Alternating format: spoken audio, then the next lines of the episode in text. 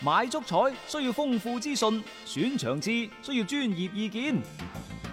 彩虹豬微信公眾號每日為你奉上名嘴張達斌賽事觀察、足彩培訓師李漢強專業分析，更多足彩資訊，更多專業預測，盡在彩虹豬微信號。彩票嘅彩，紅當當嘅紅，豬籠入水嘅豬，買足彩記得先上嚟彩虹豬睇下啦喂！足球場，英雄地，幾多難忘時刻， Breathtakingly brilliant. 從最後三分鐘絕殺逆轉到伊斯坦布爾勝利大逃亡，從希臘神話到冰島奇蹟，從童話變成現實，從英雄變成傳奇。最偉大嘅球員，最不可思議嘅入球， Extraordinary entertainment. 勝敗之間只有一線，神奇之處，魅力所在，只可意會，更可言傳。足球新勢力。翻翻嚟係第二 part 嘅足球新勢力，我哋嘅話題呢，暫時都繼續放翻廣州富力呢度先。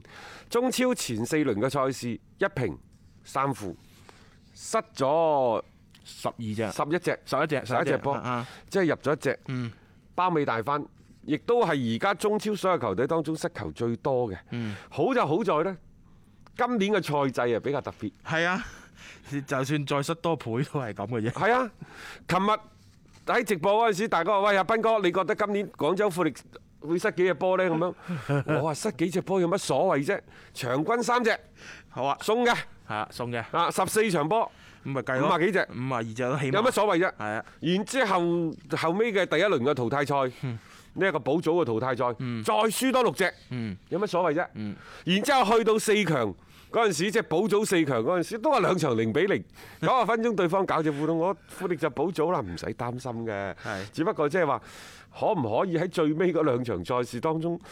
煎隻雙蛋俾對手呢？你睇完廣州呢呢隊波嘅係啊防守我，感又或者雲波賀斯咁嘅打法，你有冇信心啊，大雄？有啲有啲奢侈，啊 零比零有啲奢侈嘅感覺。啊！有啲球迷就切，連我哋條村個村隊都不如，咁你係講笑嘅咁啊啫講笑啫嚇又冇但係球迷呢，就最好嘅最好一樣嘢呢，就我睇唔啱，我可以吐槽啊嘛。係吐槽啱下，唔啱啊？冇錯，吐槽係好嘅。但係確實踢得唔好呢樣嘢，即係我又覺得啲球迷可能有啲説話，大家覺得哽耳，但係事實上喺個場面表現出嚟，你幾場波落嚟，你睇唔到有啲咩好好嘅內容。啊好啦，我哋就話喂，咁富力嘅俱樂部嘅下限喺邊度？又就係管理層包括富力嘅老細嘅忍耐度，嗯，到底去到邊度呢？嗱，我哋啱啱講咗，因為今年特別嘅賽制，就算係十十十四場嘅小組賽事，一場都唔贏都嗯冇所謂嘅。但係你帶住咁樣嘅戰績。去到淘汰賽，你會唔會牙煙呢？成隊波心態嗰種壞啊你，嘅打法係咪仲要追求全攻全守？仲有嗯呢啲咁嘅全攻全守，荷蘭喺呢一個世界盃、歐洲盃演咗幾多悲劇啊？除咗八八年 嗰屆歐洲如盃，果唔係點有個無冕之王啫？啊成日都啊嚇即係你如果去到淘汰賽再打全攻全守呢，嗯你就好牙煙㗎其實啦。本身呢啲踢法就唔合理啊！老實講，淘汰賽當中，你功利啲，你見到其實有好多成績真係好噶嘛。咁你到最後你係要一個結果噶嘛。講到尾，你唔係話淨係過程 OK 咁就算數。啊所以我點解對廣州恒大今年簡拿華路嘅戰術，我哋一路都冇冇提出任何嘅異議批評。冇問題㗎，因為今年中超嘅賽制好特別，係尤其係你亞冠又係呢種賽制，然之後呢，就中超又係呢種賽制，嗯我梗係先搞好防守，我再攞冠軍啦。簡拿華路人哋作住二零零六年高舉大力神杯過頭頂係，嗰隊波列比嗰隊波算乜 嘢啊？當其時排前五位都未必輪到佢，冇錯啊佢但係人哋就用超強嘅防守，一隊又一隊咁將你哋全部殺走晒。冷手執嘅熱戰隊啊嚇今年你廣州恒大打造呢套陣容，我覺得一啲問題都冇喎，即係呢種打法。但係廣州富力有問題啦，係所以嗱，簡拿華路係一個態度嘅問題，係一個心態嘅問題。而雲邦賀斯呢，唔好意思啊，各位。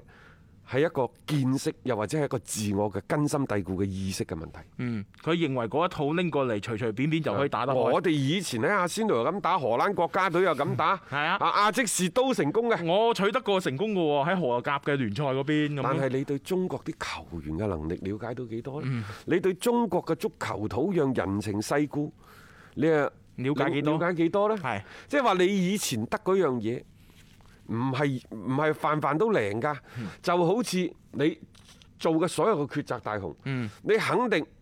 唔會話呢個你明知錯嘅，你都攣個頭埋去，你係啊係都要揀呢樣嘢啊哈㗎。喺對與錯當中，無論係我哋嘅細個嘅考試，到你大個出嚟嗯社交生活，你一定當你有選擇嗰陣時，一定係認為呢個係對嘅，我先至會揀嘅。係啊啱唔啱冇錯梗係揀啱但係你可以啦保證你每次選擇一對咩？啊係如果係咁嘅話，人生就冇輸家，全部都係贏家啦。我再舉一個例子，好簡單嘅啫，球隊買人。嗯會唔會無寶不落啊？你所買嘅每一個人，你都係肯定經經過好充分嘅評估，係啱唔啱啊啊？評估咩啊？評估佢嘅心態啊、身體嘅狀態啊、我個打法啊。係咪？嗯但係我哋點解話每隊球隊十個球員買翻嚟用得到三四個嗰個賽季嘅轉會就好成功啦？係再一個最具體嘅例子，我哋唔好講巴塞嘅四億網圍，講呢一個皇家馬德里嘅三億齊飛。係啊喂，佢買咗呢、個誒、啊夏薩特夏薩特啊啊咩盧卡祖域一盧扎卡祖域啊啊，好 啦，咁你話點啊？掟咗個鹹水海咯，抌都冇抌一 聲啊！巴塞買古天奴，佢有冇評估過啊？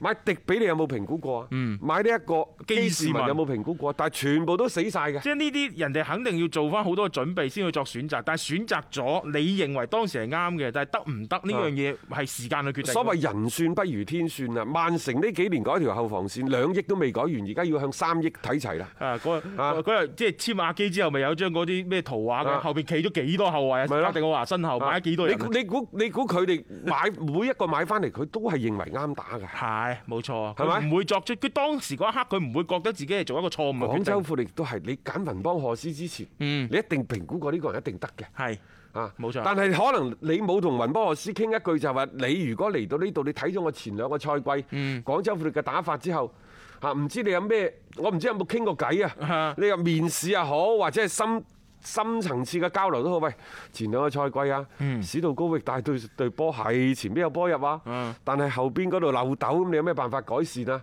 肯定雲波何斯嗰個計劃嗰個方式係打動咗富力嘅管理層，你至簽佢㗎啦。如果唔係，我都話簽假學習，啊係簽啊黃寶山哦好過啦。我就係搞呢個防反就算㗎啦嘛。冇錯，啊係嚇咪使咩咁貴請你過嚟啊？喂但係你而家嘅就係咁嘅樣啦，千算萬算呢，就有幾樣嘢。第一就係我哋國內球員嘅能力，第二呢，我始終覺得富力更衣室嘅貧貧富太過懸殊。係造成嗰種嘅不安定嘅太因過素。嗯太過懸殊，呢種不安定嘅因素呢，已經係即係開始，即係前兩個賽季你喺前邊有波入，嗯萬大事有商量，係咪？好啦，而家你有波過門都唔入。貼埋大床都話唔肯入洞房嘅，嗯咁人哋對你有意見，所以你就見到李提香指住個前場喺度破口大罵，嗯咁然之後呢，其他球員啊、有咩事揾沙老大搞掂佢啦，搞唔掂啊，咁後邊又防唔住咪死咯。哦你成班波對呢一個戰績呢，咁佢亦都我唔可以話無動於衷，嗯啊，因為而家所有嘅採訪都封鎖晒㗎啦。但係呢，又似乎寵辱不 驚吧？啊，輸咪輸咯，有乜所謂啫？今年嘅賽制，如果嗱放喺往陣時，大雄，嗯如果放喺往陣時，你前邊四場攞到出嚟，我啊急到死啊！嗰陣時，係啊我可能已經跳咗出嚟，廣州富力冇啦冇啦，今年冇啦，肯定會降班。啊冇錯但係你而家同我講，我都話前邊十四場輸晒冇所謂，急咩嘢啫？今年急咩嘅嘢賽制太奇葩，太好玩啦。誒啲啊針都未吉到肉冇錯，邊度知痛？唉，最尾嗰兩場至吉到肉嘅，係啊甚至乎打到最尾，今年係降一點五隊咋， 咁咪係咯，你走走甩咗個零點五個咪 得咯。